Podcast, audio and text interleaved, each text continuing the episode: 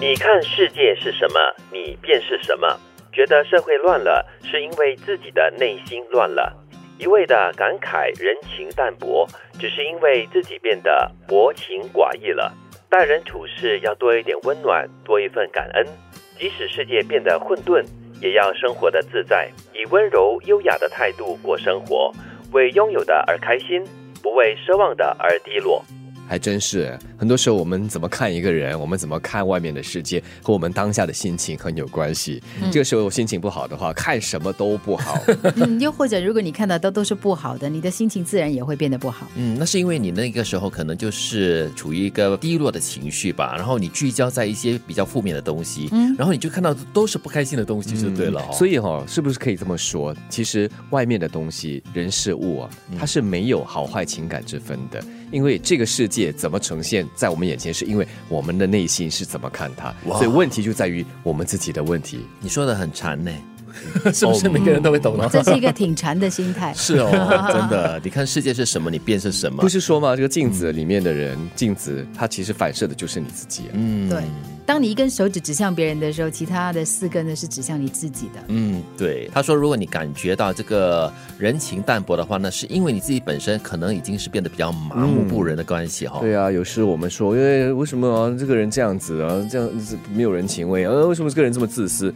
其实可能就是因为你对这个人是这样子，他就以这样的方式来回应你啊。嗯，待人处事要多一点点的温暖，多一份的感恩，这也是一种连锁的一个效应吧。就如刚才德明所说的，就是因为你这样子对待那个人，可能那个人就是以同样的方式来对待你。不是说吗？父母亲和孩子，父母亲骂孩子，你为什么这样这样这样？孩子说你，我也是跟你学的呀。以前我听过一句话，叫用柔软的心对待这个世界啊。有一个小故事，就讲一个小妹妹，她呢拿着这个冰淇淋，然后呢这个呃雪糕就掉在地上了嘛。然后就开始哭了。一般上呢，就是如果妈妈在身边，大人呢就哎呀，都叫你拿好了，为什么你这样子？嗯。但是呢，来了一个一个老太太在旁边，她就非常温柔温暖，就是说，哎呀，你看，我们就她在那边陪着那个小朋友欣赏那个雪糕融化，帮助他。我我觉得当时那个动作可能就帮助他转移了焦点。但是呢，我觉得更加深刻的体会到的是，这个老太太呢，她感受到的是，这小妹妹对她来说，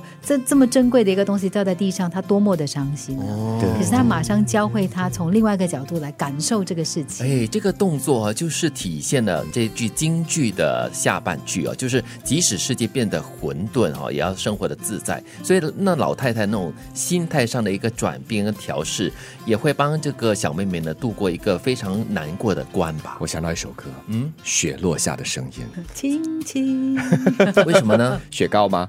啊，落在地板上啊，所以呢，这个时候与其听哭声，不如听雪落在地板上，就是说去欣赏它的美。德明这段分享呢，就完全体现了世界混沌，但是他活得很自在，装的吧，很轻盈，假的吧？哎，要装的话，也是要有一定的功力才可以装得出来。我觉得它是一种练习，是。就开始的时候，你可能不是真实的觉得是这样子的，比如说你真的觉得很混乱，你真的觉得很烦躁。可是如果你可以换一个角度，调整一下自己的心情，说啊，其实我还 OK 的，我 OK 的，我 OK 的。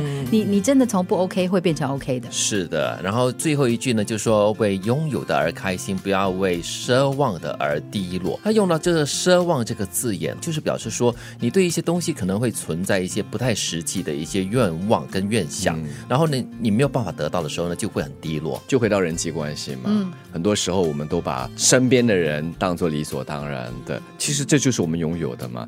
最重要的就是他们，所以因为拥有他们而珍惜。但是很多时候我们就在追求啊，我要追，我要认识这个人，我想懂这个人，结果都碰了一鼻子灰。我觉得人活在这个世界上呢，百分之可能八十以上的东西是奢望来的。我们很不切实际的希望一些事情能够按照我们所想的、想要的发生，是发生去发展，但实际上它是不可能的。是，嗯，像在开车嘛，开着我的车，同时又在看路上其他左边、右边的车，哇，这么大辆，哇，这么豪华，好羡慕。